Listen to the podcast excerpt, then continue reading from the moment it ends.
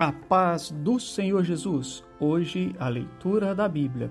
Mateus 21, versículo 13. E ele lhes disse: Está escrito: A minha casa será chamada casa de oração. Mas vocês estão fazendo dela um covil de ladrões. Os cegos e os mancos aproximaram-se dele no templo e ele os curou. A você que nos ouve nesta tarde de domingo, a palavra de Deus, ela quer dizer que ainda é tempo de oração.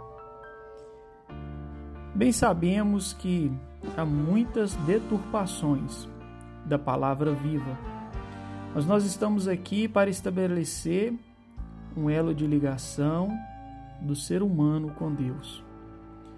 Ainda há tempo de oração. Você pode fazer a sua oração porque Deus quer te ouvir. Porque a casa dele, a sua presença, é uma presença de oração. E a palavra fala que ali foi levado até Jesus os cegos e os mancos. O cego é aquele que não via, e o manco que tinha dificuldade de caminhar.